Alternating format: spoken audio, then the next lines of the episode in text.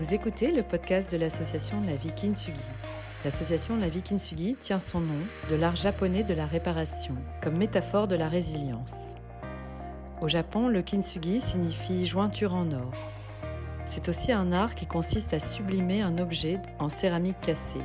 Plutôt que jeter l'objet ou le réparer de façon invisible, les brèches sont agrandies et les pièces s'assembler au moyen d'une laque saupoudrée d'or. Les réparations ne sont pas cachées, mais mises en avant. On garde l'histoire passée de l'objet, on le rassemble, on le répare et on crée quelque chose de nouveau, de plus beau, de plus fort. Si nous sommes tous d'accord pour dire que la maladie n'est pas indispensable a priori, elle est aussi l'occasion d'une pause dans la vie. Elle impose une remise en question de nos propres aspirations, de notre rapport au corps et au sens que l'on souhaite donner à notre vie. Ainsi, en complément du traitement médical et afin de soutenir le processus de guérison, les coachs santé de la vie Kintsugi accueillent, écoutent ce qui se vit pour la personne, pour le patient, pour les dents et aussi pour le soignant et permet de cheminer avec la maladie afin de vivre une vie plus sereine, plus riche de sens et en paix. Tout au long de cette année 2021, avec toute l'équipe, nous avons choisi de placer la relation humaine et le cancer au cœur de nos préoccupations. Nous vous invitons à découvrir une nouvelle interview. Bonjour Martin, bonjour docteur professeur euh, Minard. On est là aujourd'hui pour discuter de la relation humaine, de l'alliance thérapeutique dans la vie avec la maladie, dans la vie avec le cancer. Donc, euh, professeur, vous avez été le deuxième oncologue de, de Martin. Euh, cet entretien, il intervient aussi dans, le mois de l'alliance thérapeutique que, et de cette année euh, de la vie Kintsugi organisée autour de la relation humaine et du cancer. Donc, ce que je vous propose, c'est peut-être, Martin, de te présenter, euh, de nous dire euh, pourquoi tu es là. Et entre-temps, tu, tu es trésorier de l'association, et nous, de nous présenter. Et puis, professeur, également, de vous présenter et de nous dire un peu euh, ce que vous faites au quotidien dans votre vie. Et puis après, on discutera autour de, de comment euh, créer, pourquoi créer les enjeux de, de, la- de cette alliance thérapeutique entre le patient et le soignant. Voilà. Donc, bonjour maman. Donc moi c'est Martin, Euh, j'ai 23 ans, je suis étudiant en dernière année d'école de commerce et je suis actuellement donc à Amsterdam en stage et, euh, du coup je suis euh, rentré ce week-end afin de, de participer à cette interview avec vous avec grand plaisir. Bonjour madame, bonjour Martin. Donc Véronique Minard, moi je suis pédiatre, cancérologue à, Gustave Roussy, à tout près de Paris. Euh, J'ai plusieurs domaines de compétences qui sont euh, donc bien sûr la cancérologie de l'enfant et de l'adolescent, les sarcomes, les lymphomes et tout ce qu'on appelle immunothérapie, c'est-à-dire ces nouveaux médicaments qui activent le système immunitaire pour se battre contre le cancer. Merci. Donc on est là pour parler d'alliance thérapeutique. Qu'est-ce que ça veut dire pour toi, Martin, euh, l'alliance thérapeutique avec ton soignant? Et puis après, professeur, ça m'intéresserait aussi de savoir euh, ce que ça veut dire pour vous et surtout comment est-ce que euh, vous allez la créer. Évidemment, je le sais, mais ce que la raison pour laquelle vous êtes là, c'est que je voudrais que le plus grand nombre sache que ça existe, une alliance thérapeutique, et, surtout comment elle se crée et que c'est possible d'aller la chercher. Alors pour moi l'alliance thérapeutique, je dirais qu'au début c'était plutôt juste euh, avoir confiance en son médecin parce que le médecin va nous prescrire euh, différents médicaments afin de nous mener euh, vers la guérison et de le suivre plus ou moins aveuglément. Et je pense qu'aujourd'hui, avec le recul, avec euh, donc tout ce que j'ai pu expérimenter, il y a vraiment un échange quand même qui se crée, comme on en discutait juste avant. L'alliance thérapeutique, c'est donc le médecin qui, bien sûr, euh, conseille, aiguille, parce que c'est lui qui apporte la connaissance, euh, qui a l'expérience, mais le, le patient est également euh, euh, une part importante de la décision, je pense, dans le sens où c'est lui qui, qui connaît son corps, et ensemble, voilà, il- les deux vont cheminer ensemble euh, grâce à l'alliance thérapeutique vers, vers la guérison. Parce que voilà, c'est ça. Et dans ton expérience personnelle, comment est-ce que tu l'as vécu? Tu as eu deux oncologues. Comment, comment est-ce que tu es passé de l'un à l'autre et, et qu'est-ce que tu as vécu avec le premier pour aller vers le deuxième? Euh, si on, si, comment est-ce que je suis passé de l'un à l'autre? Donc au début, justement, c'est plutôt euh, mon premier colloque, c'était plutôt ma première version de, de l'alliance thérapeutique. Euh, j'avais lu, c'était donc un professeur qui était quand même renommé. J'avais lu ses, une petite partie de ses écrits, donc j'étais impressionné. Je faisais une confiance complètement aveugle.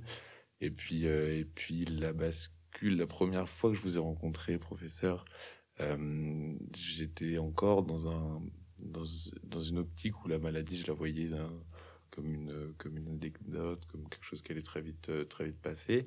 Et, euh, et c'est vrai que voilà, moi, le premier rendez-vous, vous m'avez dit des mots qui étaient plutôt difficiles, mais en même temps, vous m'avez complètement fait réaliser que euh, c'était quelque chose d'important, qu'il allait vraiment falloir donner de l'énergie, qu'il allait vraiment falloir se battre au quotidien, euh, parce que ça allait pas être facile. Et au fur et à mesure, en fait, c'est vrai que cette, euh, le fait que vous ayez eu ces mots m'a fait me dire d'accord donc là je, suis j'ai quand même rencontré quelqu'un qui ne va pas forcément me ménager qui va vraiment me dire les choses dont que j'ai besoin d'entendre même si elles sont difficiles. Et c'est vrai que ça m'a permis de vraiment de d'avoir confiance en vous. Et en fait au fur et à mesure quand ma relation s'est dégradée avec l'autre professeur naturellement je me suis orienté euh, et avec euh, mes parents nous sommes orientés vers euh, vers un changement de, de docteur de soignant pardon et, euh, et donc, voilà, la, relation, du coup, euh, euh, thérapeutique entre le médecin et le, patient, pour moi, derrière, a glissé donc vers un suivi avec vous au quotidien et qui était donc voilà, beaucoup plus en confiance. J'étais beaucoup plus en confiance parce que je savais que vous alliez me soutenir au quotidien et me dire les choses quand il fallait les dire sans vouloir me préserver absolument. Et, et donc, je pouvais vous faire une confiance aveugle, en tout cas sur la partie, euh, la partie curative. Merci. Et donc, vous, docteur, euh, quand, je, quand je, vous je vous avais rencontré il y a quatre ans, vous m'aviez dit que vous étiez surprise euh, lorsque vous nous aviez rencontré avec, avec Martin que, que, nous ne soyons si peu au courant de la situation et de la gravité de la situation. Et, et du coup, vous aviez pris le temps, mais comment est-ce que vous organisez au quotidien ces rendez-vous d'annonces difficiles? C'était la première fois que, Martin vous a vu, c'était on venait prendre un deuxième avis. Comment est-ce que vous organisez et comment est-ce que vous créez ces rendez-vous avec euh, l'enfant, avec euh, l'adolescent ou avec le jeune adulte pour euh, dire les choses, pour, pour être médecin à votre manière? C'est jamais facile. je trouve que c'est très intéressant ce que tu, ce que tu viens de dire, Martin, sur je faisais confiance aveuglément. Euh, le mot aveugle dans le sens que je dirais que notre rôle de médecin, c'est au contraire bah, d'ouvrir les yeux, c'est très prétentieux, mais en tout cas de donner toutes les informations pour être euh, au mieux au courant de, cette vérité, quelle qu'elle soit. Euh, ces entretiens, quand on, comment dire, donner ces informations, ces choses difficiles, sont, c'est vraiment notre notre fonction, notre rôle. On a tendance à, reculer ce moment, ou du moins avoir du mal à, organiser ces, consultations, même si on sait qu'elles sont tout à fait nécessaires. Et donc, pour revenir là-dessus, c'est, je dirais qu'on prend toutes nos forces pour se dire, je dois donner la vérité, je dois donner ce qu'on connaît aujourd'hui pour que le patient, l'enfant, l'ado, enfin, puisse prendre sa décision euh, en toute connaissance. Euh, on parlait en préparant cette émission de cette notion d'autonomie ou de savoir ce qui est bon pour soi et je vois notre rôle médical. Et je pense que c'est là-dessus qu'est basée d'ailleurs l'alliance thérapeutique, c'est-à-dire cette notion de confiance en, donnant la vérité, euh, sans paternalisme, en disant je vais te protéger de, de, cette vérité qui est parfois très difficile. Et puis en proposant euh, différentes options, parce que parfois il n'y a pas une, une, seule décision thérapeutique, et essayer de tout faire pour que l'enfant, l'ado, les parents prennent la décision en toute connaissance. Donc, euh, quand on parle d'alliance thérapeutique, puisqu'on a commencé là-dessus, je pense que c'est vraiment la création d'un lien de confiance qui passe pour moi sur d'abord le respect, euh, en se disant on s'adapte à la personne à qui on va parler. On commence toujours par savoir qu'est-ce que vous savez. Euh, je vous ai peut-être dit que j'étais surprise, mais parfois, même quand les, les patients ont eu l'information, ils l'ont parfois pas entendu, ce qui est un mécanisme de défense parfaitement respectable. Et même si on le dit une fois, deux fois, trois fois, on ne l'entend pas. Il y a toute une sorte de bataille psychologique qui fait qu'on on résiste à ça. Donc le plus souvent, ils ont eu l'information, mais ils ne l'ont pas entendu. Donc le fait de prendre un deuxième avis permet parfois de reprendre ces choses. Je me souviens très bien de ce premier entretien. Je me, je vois beaucoup de patients, beaucoup de patients pour un deuxième avis partout en France et même au-delà. Et je me souviens à chaque fois, et je me souviens très bien quand je t'ai rencontré, Martin, la, prochaine, la première fois. Et en effet, j'étais marquée par le décalage entre ce que je voyais, ce que je savais et ce que toi tu m'exprimais. Donc je me suis dit, il faut qu'on reprenne ensemble. Euh, et c'était bien sûr très difficile pour toi, et c'était pas évident pour moi, mais c'est mon métier. Donc, euh. et puis une fois qu'on a repris, eh bien, on a vu ce qu'on pouvait construire, euh, et j'ai vu que tu avais vraiment envie. Alors, je me permets de parler pour toi, mais en tout cas, j'ai perçu que c'est ce que je présentais. Après, tu sais, on discute des dossiers en staff entre médecins. Et quand je parlais de toi la première fois, je m'en souviens, je dis c'est un jeune homme qui a vraiment envie de se battre. Je racontais plein de choses assez sympas sur toi. et je me souviens qu'il m'a aussi posé la question du régime. Je ne sais pas si tu te souviens tu m'as demandé est-ce que je peux manger, je sais plus, est-ce que je dois suivre un régime cétosique ou pas? Quelque chose comme ça, cétogène, on doit dire d'ailleurs. Euh, et, je me suis dit, le décalage entre la situation qui était quand même sérieuse et le régime, je me disais que le régime était un tout, tout petite chose par rapport à, au combat qu'il fallait mener. Et je me souviens que je t'ai dit, tu peux manger tout ce que tu veux parce qu'il faut que tu prennes des forces. Euh, et puis voilà, et puis après, je t'ai proposé soit de partir vers quelque chose de très innovant avec cette immunothérapie complexe, soit de, donner des choses plus, plus standards tu m'as dit, je veux me battre et je suis prêt à me battre. Et donc, on, a cheminé ensemble. C'est toi qui as cheminé, mais on était euh, avec toi. Hmm.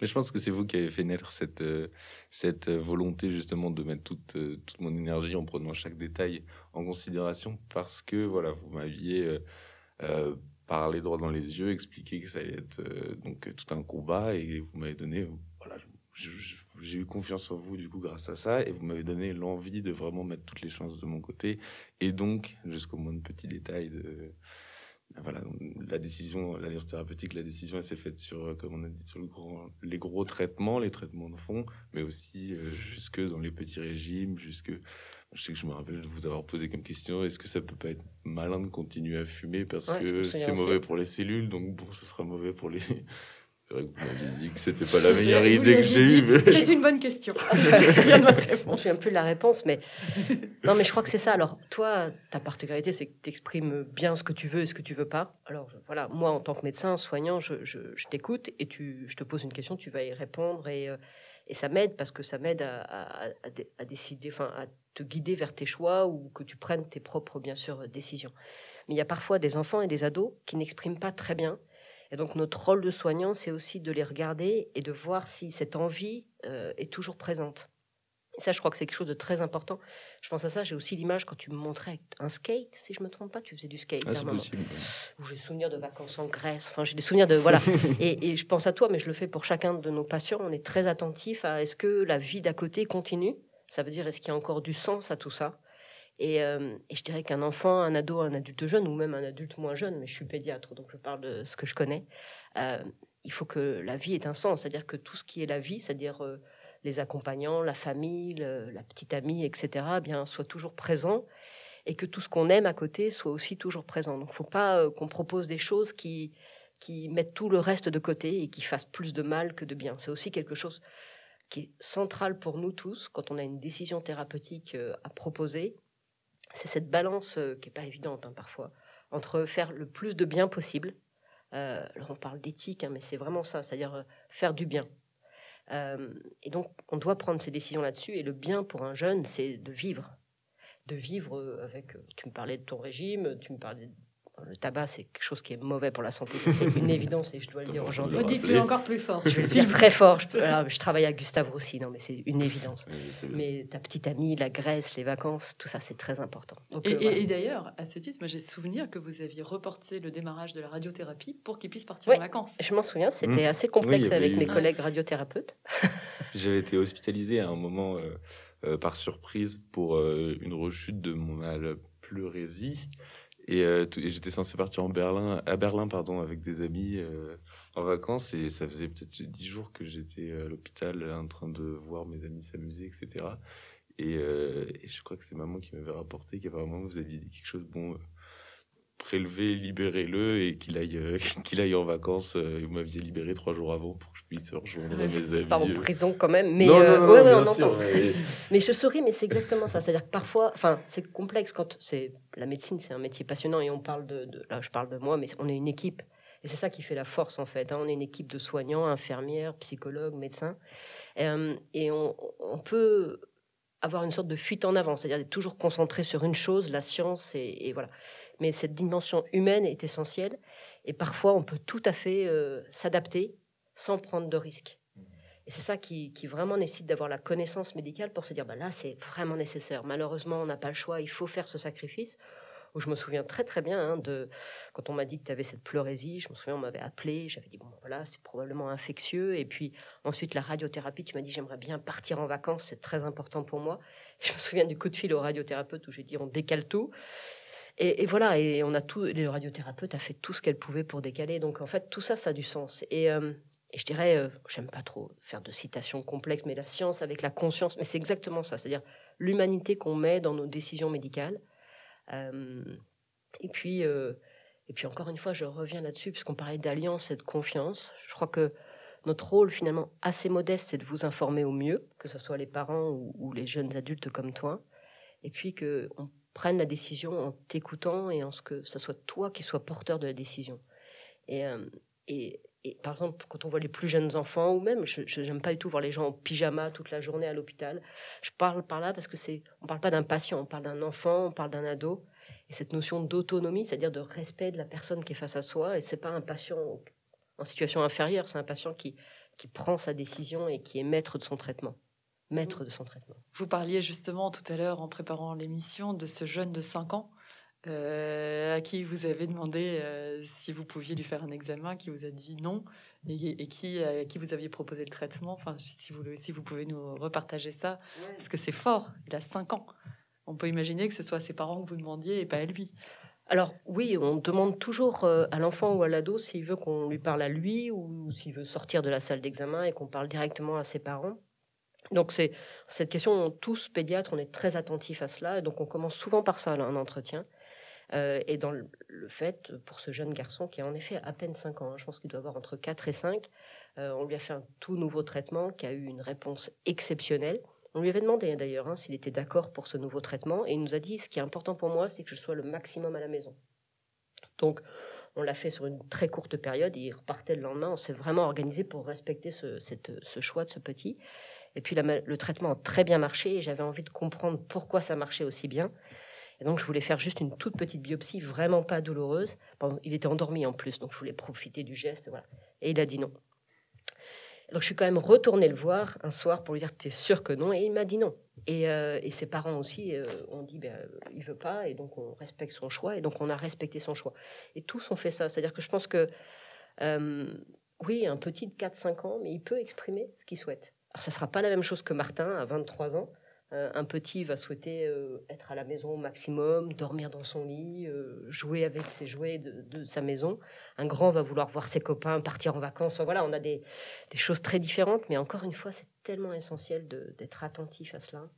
Et, justement, enfin, ça me touche d'autant plus ce que vous dites, parce que si on a créé cette année autour de la relation humaine, c'est qu'en septembre 2019, 100% des personnes et des patients qu'on accompagnait voulaient arrêter leur traitement parce qu'ils euh, et, qu'en creusant, en les accompagnant, donc nous on fait de l'accompagnement en mode coaching euh, des patients et euh, donc ils définissent une intention et on va les aider à cheminer vers cette intention avec la maladie et, et quand 100% des patients, à l'occurrence c'était des patientes, nous ont dit qu'elles voulaient arrêter le traitement, soit parce que je me souviens d'une femme, effectivement, elle était en fin de vie, son médecin lui a dit de toute façon ça sert à rien la chimio.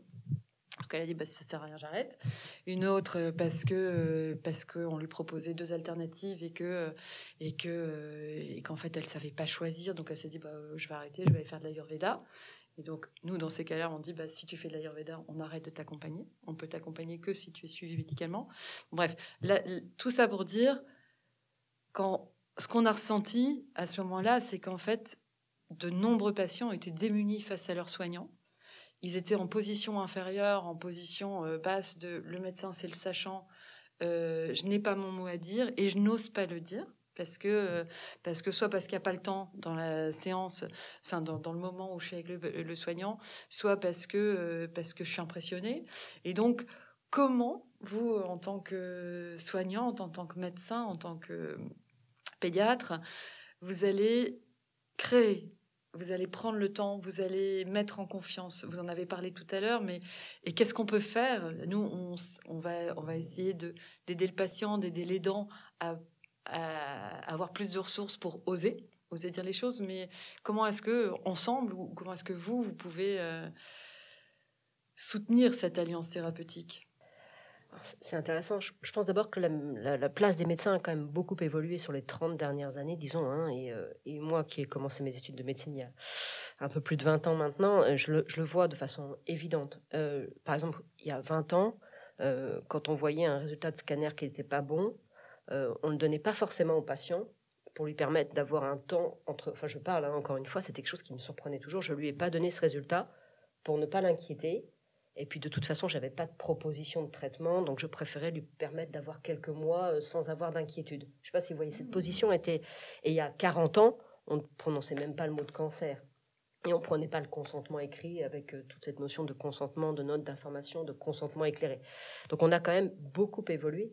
Et aujourd'hui, euh, le patient a accès à l'entièreté de son dossier, il peut en ligne voir tous les résultats du scanner, etc. Et quelque part, ça nous a forcé mais même au-delà de ça, je dirais, ça nous a, on, se positionne aujourd'hui, certes comme sachant, indiscutablement, mais il y a aussi le fait que, il y a plusieurs points, mais il y a aussi le fait que le patient a aussi accès à une information via Internet qui est massive, et que même si on reste le sachant, mais il a aussi une certaine connaissance, je dirais, et que l'ensemble, l'évolution de la loi, le consentement éclairé, l'accès à la connaissance via Internet, même si elle n'est pas toujours de très bonne qualité, fait que la position du médecin et du patient doit se rééquilibrer. Et in fine, je, je pense qu'on doit être le plus modeste possible, je dirais, le plus, je sais pas, pour trouver le mot, mais en tout cas essayer d'être dans une relation de respect mutuel, de confiance mutuelle, plutôt que de sachant et de patient. Et euh, pour avoir été patiente, alors pas avec une maladie aussi grave, je me souviens très très bien d'une fois, j'étais à l'hôpital et j'avais mal, j'étais en situation dans le lit, allongée, enfin vraiment pas bien. je me souviens qu'un médecin était arrivé, avait tout décidé, enfin c'était tout à fait. Et je m'étais sentie en position incapable de dire mais arrêtez, vous me faites mal. Et, euh, et, ça m'avait beaucoup appris. Je me suis dit attention parce que toi tu es là sachant et tu es dans un patient qui est en situation plutôt de souffrance, de faiblesse. Fais très attention pour le relever, pour qu'on soit, euh, je dirais, au même niveau l'un et l'autre et que ce soit lui, in fine, qui soit dans la décision et l'alliance thérapeutique. Je pense que c'est crucial et beaucoup d'entre nous, nous sommes vraiment dans cette euh, volonté aujourd'hui, enfin en tout cas, c'est vers ça, je pense, que le médecin, avec toute l'humanité, doit tendre. Euh, et ça me paraît central. C'est pas évident, c'est beaucoup plus simple. Voilà. Et il m'arrive, enfin, certainement, parfois, d'être sachant, de pas être à l'écoute et, d'avancer sans prendre ce temps. Mais au total, on doit être là avec euh, modestie et, objectif de voir qui est en face de nous et de le respecter. Euh, et ça peut être quelqu'un qui a une bonne connaissance, qui s'exprime très bien comme Martin. Et c'est quelque part avec toi, c'est assez facile parce que tu me dis directement je suis d'accord, je suis pas d'accord. Euh, tu exprimes très bien vers où tu veux aller. Et ça peut être des gens beaucoup plus modestes qui parfois euh, peuvent pas lire ou pour plein de difficultés sociales. Mais il faut aussi qu'on comprenne ça. Donc c'est ça qui fait la beauté de notre métier, hein. c'est que bien sûr on a des, patients très très différents euh, et remettre dans un contexte social et psychologique unique à chaque fois. Euh, c'est pas évident. Parfois, en fin de journée, on, est moins bien et il nous arrive des jours d'être un peu fatigué, d'être moins attentif. Euh, et c'est pour ça aussi que c'est bien d'être en équipe, je pense à ça, parce que parfois on manque de recul. Euh, et on discute ensemble de chaque décision thérapeutique et mes collègues, et c'est ça qui fait aussi la force de notre équipe, hein, et dans les autres équipes également, me disent, mais tu es sûr, la Véronique, est-ce que tu as un recul suffisant? Est-ce que c'est vraiment ce qu'il faut proposer? Enfin, on essaye d'avoir euh, une distance suffisante pour prendre euh, les bonnes décisions. Et, c'est pour ça qu'on essaye aussi de maintenir cette décision, cette distance. C'est pour moi toujours une difficulté. pour être empathique, c'est-à-dire de, voilà, de ressentir ce que ressent le patient, sans non plus être euh, dans une distance qui est trop, trop, trop fine, euh, parce qu'on soigne très mal les gens qu'on aime trop. Hein. Moi, j'ai des enfants euh, et, qu'est-ce que je les soigne mal? Donc voilà, donc ça fait toujours rire les amis, mais c'est très, c'est très connu. Donc j'essaie toujours de garder une distance. Bon, j'ai beaucoup de sympathie pour toi, Martin, mais je m'oblige à garder cette distance pour, pour, pour voilà, t'informer au mieux je trouve que c'est quelque chose qui est assez impressionnant avec vous, la, manière dont vous consultez et dont vous entretenez la relation, c'est qu'il y a vachement d'équilibre dans dans tout, comme vous disiez, entre la relation sachant et euh, souffrant, si je puis dire. Mais également, euh, voilà, quand on va en rendez-vous, on va parler euh, pendant une partie du temps, bien sûr, on va faire le bilan santé, on va parler des, des perspectives de traitement, d'évolution, etc. Mais on a aussi, il y a toujours eu une partie où on était, on discutait de voilà, qu'est-ce que je faisais en ce moment, où est-ce que je voulais aller. Je sais qu'on a parlé, j'ai l'impression de vous avoir dit ces trois dernières années, bon, bah, l'année prochaine, je vais aller au Mexique. Bah, finalement, pas de Mexique. Bon, l'année prochaine, je vais aller en République tchèque. Bon, bah, là, voilà, je vais en Grèce avec Sven. Là, je vais. Euh. Et à chaque fois, il y a quelque chose quand même qui est, vachement euh, entraînant, c'est qu'il y a toujours cet équilibre entre, voilà, c'est une alliance thérapeutique, mais c'est une alliance aussi euh, au-delà de la thérapie. Mais voilà, et pour rebondir sur ce que vous disiez justement, c'est vrai que ça doit être quand même relativement compliqué, mais c'est bien fait de conserver ce lien, cette distance. Voilà, il y a de l'affection parce qu'en même temps, bah, moi je sais que je, me, vous parle beaucoup, je me livre. Et pour vous, ça doit être vachement compliqué. Euh, moi, je ne saurais pas, par exemple, conserver cette distance. Voilà, j'ai beaucoup d'affection pour vous.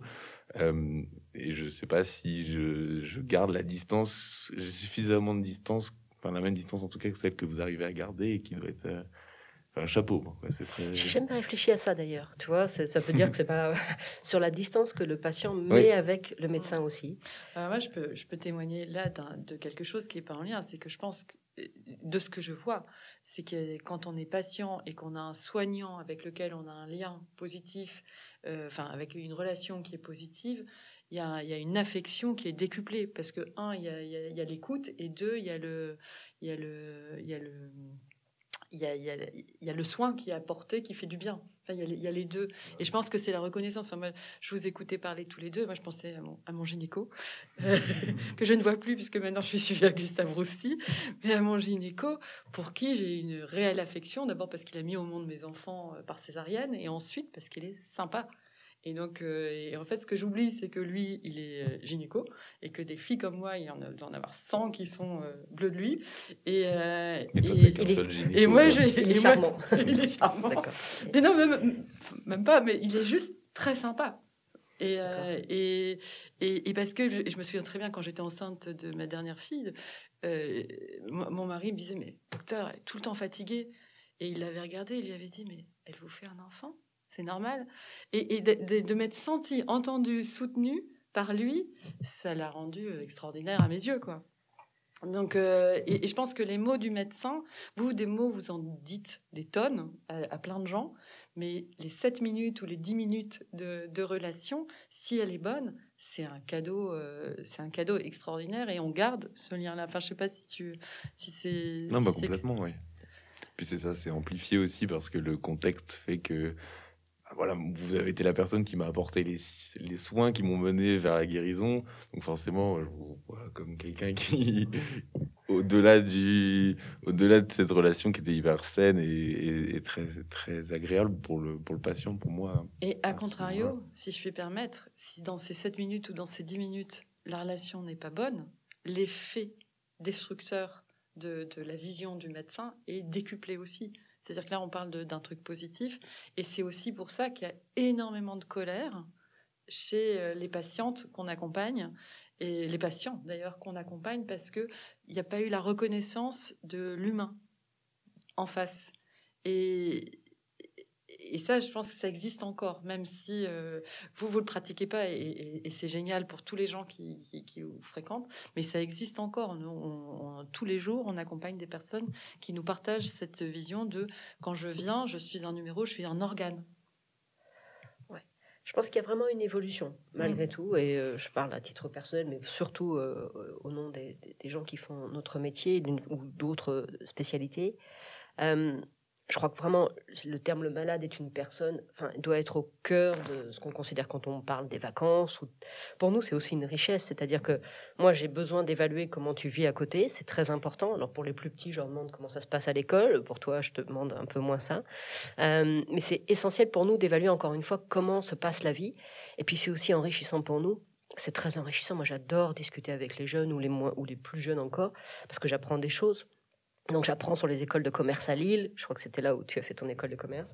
J'apprends sur plein de choses et ça c'est toi c'est ce qui fait la richesse du métier euh, de médecin ou de soignant en général, c'est cette rencontre en fait.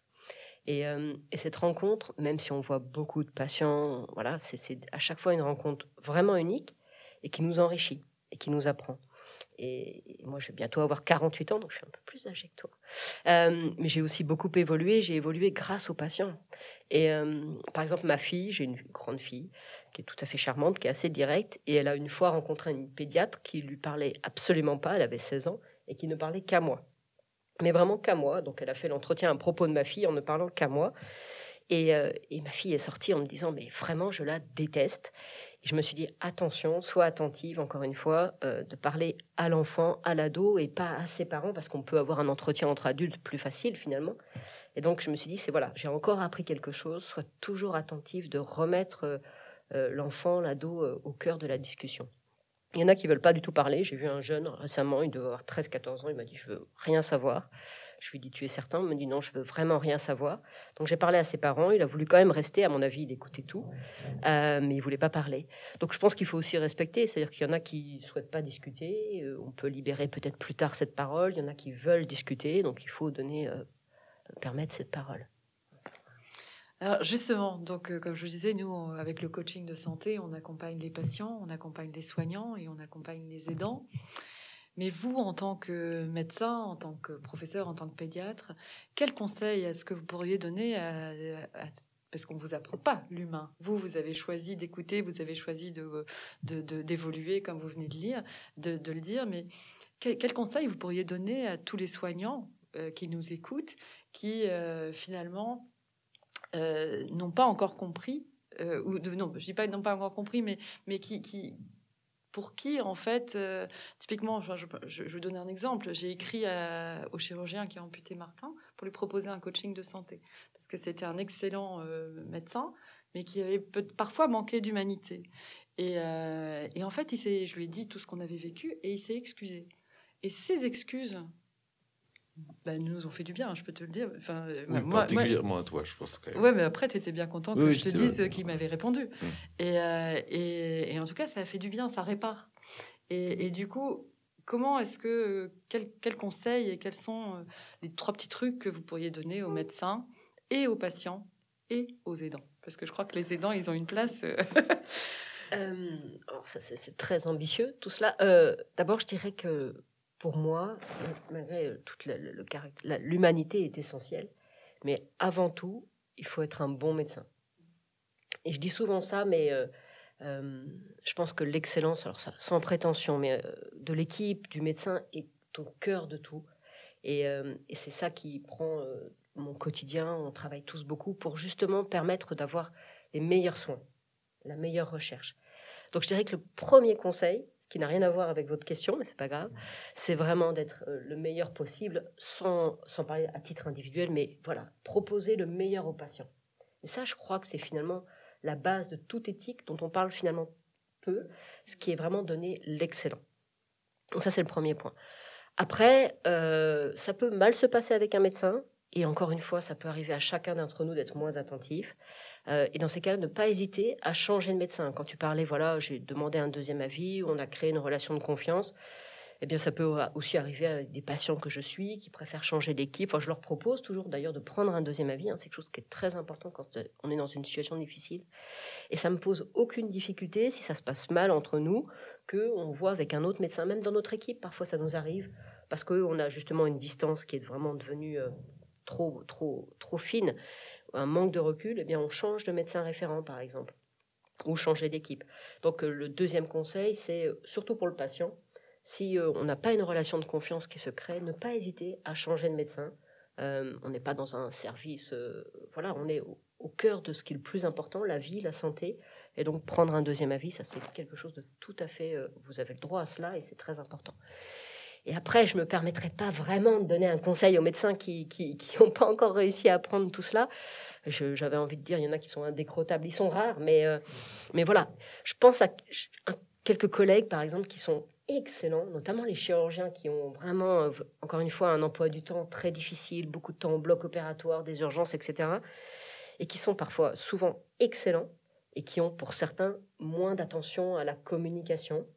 Donc ce qu'on fait, c'est que souvent on associe à la consultation un médecin qui va avec le chirurgien aider aux explications. Et ça, je dirais que c'est ce qu'on a trouvé dans quelques situations, et ça aide en fait. Euh, parce que je pense que certains ont été, voilà, sont moins à même à une communication. Ce qui n'empêche pas qu'ils ressentent, qu'ils ont cette empathie, hein, mais qu'ils ont du mal à communiquer.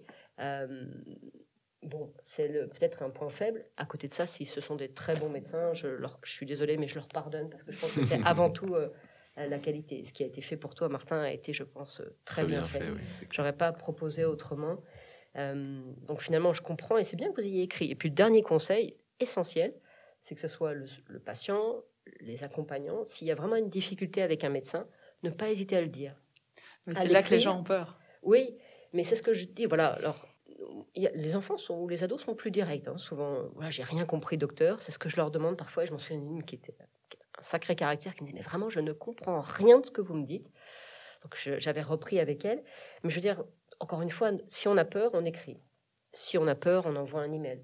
Enfin, je veux dire, il y a plein de moyens aujourd'hui qui permettent de dire au médecin ce qu'on ressent. Alors, la majorité des médecins vont réfléchir, changer de position, puis certains vont pas changer. Dans ces cas-là, vous changez de médecin. Mm. Et c'est là, et c'est là qu'on intervient, c'est que les gens n'osent pas, n'osent pas dire, n'osent pas écrire. Euh, enfin, je ne pouvais, pas imaginer le nombre de séances que j'ai faites à accompagner des gens euh, pour leur donner la ressource d'écrire ou de parler. Il y en a même, c'était, je me souviens d'une jeune fille qui me disait, ben moi, quand j'arrive à l'hôpital, je me pétrifie. Je suis dans la salle d'attente. L'image qu'elle avait, c'est je suis dans la salle d'attente, je me pétrifie. J'ai préparé pendant des semaines ce que je devais dire. J'arrive devant le médecin, la, voix se coupe, je ne peux plus rien dire. Alors ça, c'est intéressant. Ça nous arrive aussi. Hein. Et ça, c'est dans ces cas-là, soit les accompagnants, soit des voilà des coachs, enfin des gens autour, soit dans l'équipe. Il y a notamment les psychologues ou les infirmières qui ont euh, finalement une relation très particulière au quotidien. Beaucoup. Nous, on, voit les patients à des moments, mais les infirmières, en réalité, les voient quasiment toute la journée, donc ont des temps privilégiés. Et, parfois, nous, il y a les enfants, les parents n'arrivent pas justement à exprimer cela. Et c'est finalement par un tierce euh, qu'on arrive à avoir cela. Et j'ai souvent les psychologues qui me disent Véronique, j'ai vu euh, la petite X ou le grand X, et voilà, il n'arrive pas à te parler de ça. Donc elle me prévient, et puis je reprends, et voilà. Donc je pense que c'est d'essayer de contourner cette relation euh, unique, si elle est difficile, avec d'autres. Et je dirais que les infirmières, personnels soignants et psychologues peuvent être vraiment une aide. Euh, et souvent d'ailleurs les infirmières, hein, celles qui m'ont beaucoup appris hein, quand j'étais plus jeune et toujours aujourd'hui, j'aime beaucoup euh, toute l'équipe infirmière et soignante, et elles nous reprennent tu as vu l'heure qu'il est, c'est pas du tout l'heure d'aller discuter avec ce petit, il va passer une nuit difficile. Là, ils l'ont vraiment pas compris. Donc, on fait des entretiens en commun aussi où ça leur permet de reprendre. Ça, c'est aussi important. On parlait du chirurgien avec le médecin, mais c'est aussi le médecin avec l'infirmière. Qui, euh, on a vraiment des infirmières qui, sont, qui connaissent bien les enfants, les ados, et qui nous disent voilà, il faut reprendre parce qu'il n'a pas compris, ou qui reprennent après l'entretien euh, les points importants. Donc, je dirais que c'est de contourner cet obstacle. Voilà le conseil que je pourrais donner, que ce soit par écrit ou euh, par une tierce personne. Merci. Et toi, Martin, quand...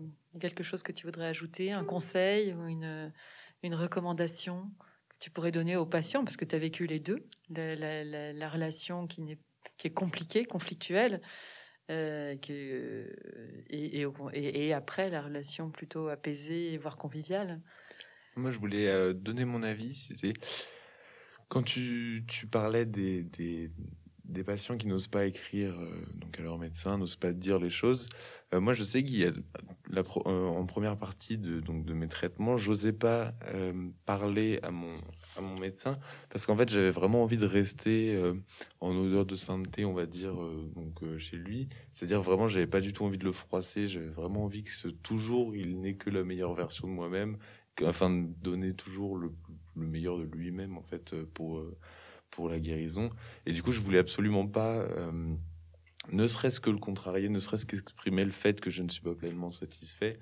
Et, euh, et je pense que c'était à tort, du coup, avec du recul, c'est d'ailleurs évident, parce que, parce que finalement, euh, vous m'aviez poussé à lui écrire, écrire des mails, et en fait, je me rappelle qu'à ce moment-là, il ne me parlait pas du tout au début, c'est-à-dire qu'il ne m'avait même pas donné les, les résultats de mes scanners, de mes premiers scanners.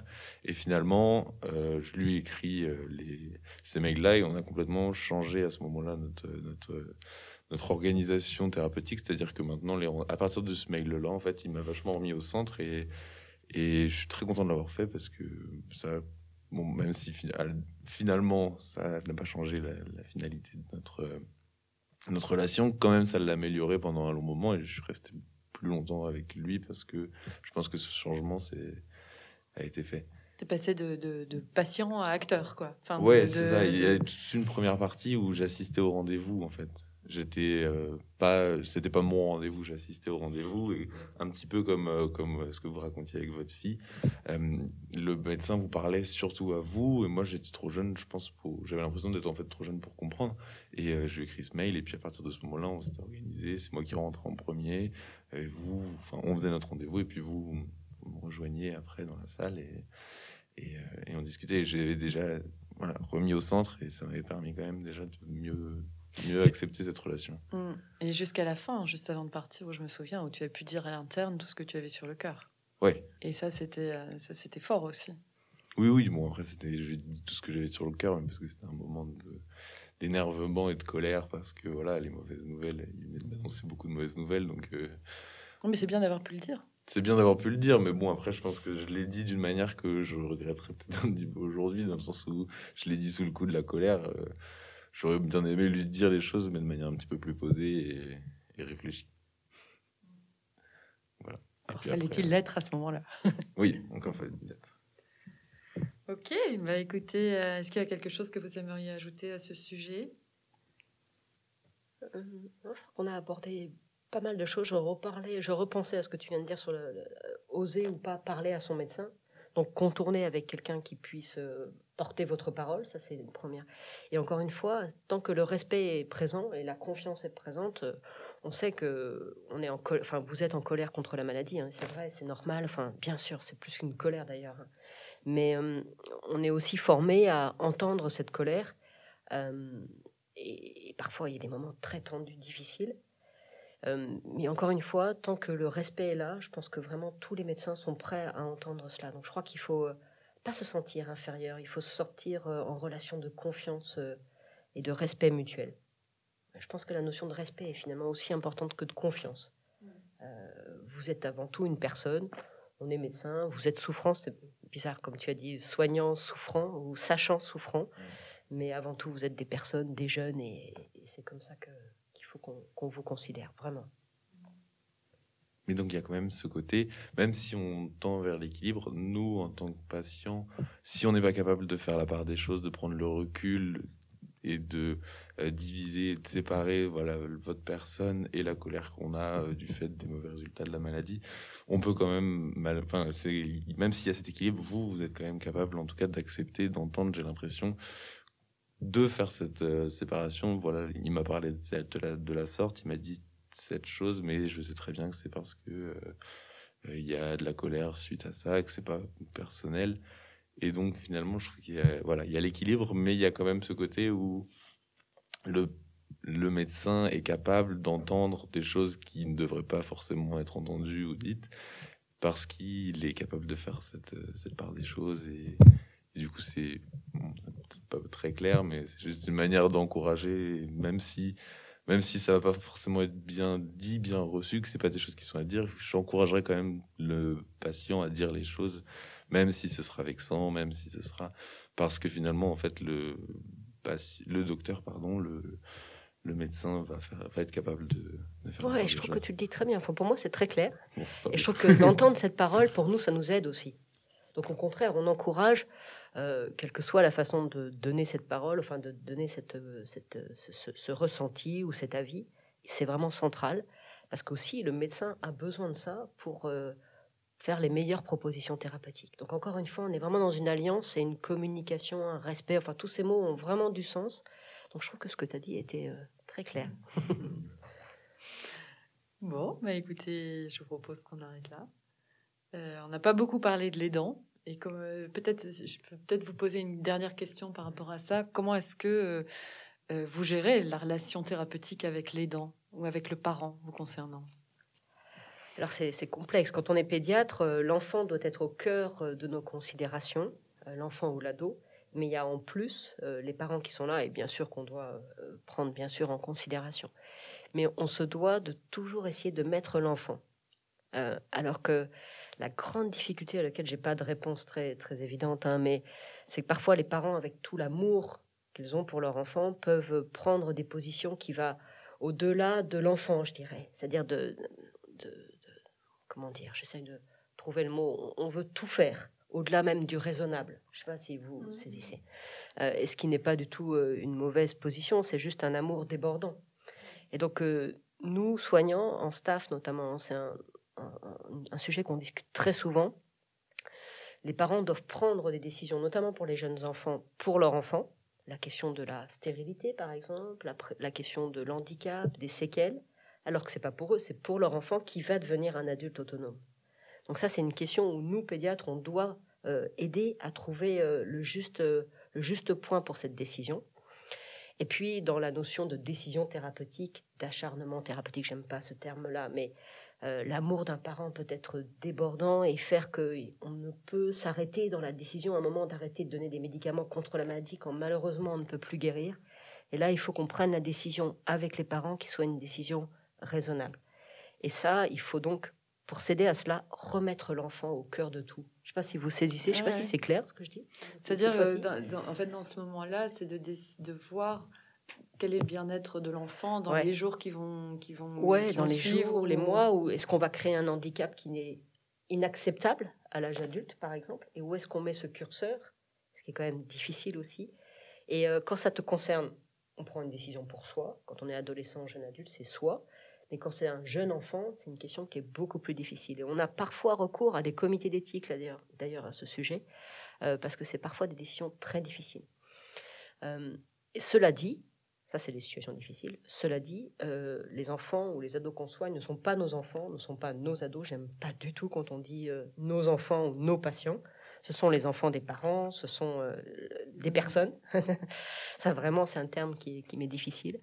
Et donc voilà, donc il faut qu'on soit encore une fois dans une position de soignant et que les aidants, eh bien, on essaye de les soutenir au mieux. Et c'est pareil. Je parlais des psychologues tout à l'heure.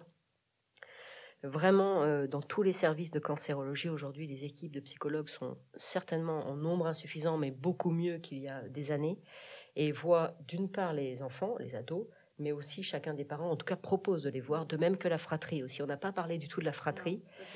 Euh, euh, et, moi, j'aime beaucoup le terme fratrie silencieuse, parce que souvent, la fratrie, elle se met un peu de côté, parce qu'elle sait que, voilà, c'est... Et elle est de côté. Et elle est de côté, enfin... et elle est silencieuse parce qu'elle parle peu. Donc, un truc, on dit souvent quand en consultation, il y a un frère ou une sœur, moi, je fais toujours attention de lui poser deux, trois questions, même éventuellement de l'examiner, enfin, de, de prendre un peu de temps pour être attentif à, la fratrie quand elle est jeune notamment. Euh, mais en tout cas, on met en place des groupes de parole, des groupes de parole pour les fratries ou pour les enfants des adultes malades, en tout cas pour que ces aidants autour aient un temps de parole. Et si votre association fait du coaching pour les aidants, c'est certain que soutenir les aidants est important pour que les aidants puissent d'une part prendre soin d'eux, ça c'est sûr, parce que c'est... Vous parliez de marathon, alors moi je ne sais plus quel terme j'utilise, mais enfin c'est une course très longue, on va dire et, vraiment. Et puis pour qu'ils puissent prendre au mieux soin de, la personne euh, qui est malade. Bah, en fait, ce qu'on constate, et particulièrement en pédiatrie, c'est que euh, les parents ont une peur euh, viscérale, c'est de la mort de leur enfant. Et, que je, sais que plusieurs fois, j'ai dit à des mamans, elles me disaient, je voudrais que vous voyez ma fille. Et je dis, bah, en fait, non, je vais plutôt m'occuper de vous. Enfin, vous accompagnez vous, ou on va plutôt vous accompagner vous. Parce que si vous, vous êtes bien, votre enfant ira mieux. Euh, et, en fait, euh, c'est une réalité. Enfin, on le voit, on le voit au quotidien. C'est-à-dire que la, maman euh, ou le papa ont la possibilité d'exprimer toute leur peur, toute leur colère, toute leur injustice, toutes, ces émotions, ce trop plein émotionnel associé au, trop plein du traitement, associé au, trop plein de rendez-vous. Et du coup, ça, libère. Et si ça les libère eux, déjà par rapport à leur vie qui s'arrête du jour au lendemain, si ça les libère, eux, de, tout ce trop-plein, ben, ça, fait de l'espace entre l'enfant et, eux pour que l'enfant lui-même ait la possibilité d'exprimer, parce qu'on se rend compte, et, on l'a vécu, que l'enfant protège les parents. Et donc si le, parent prend soin de lui, ben, déjà lui, il est libéré de ce trop-plein émotionnel et il peut accueillir le trop-plein de l'enfant.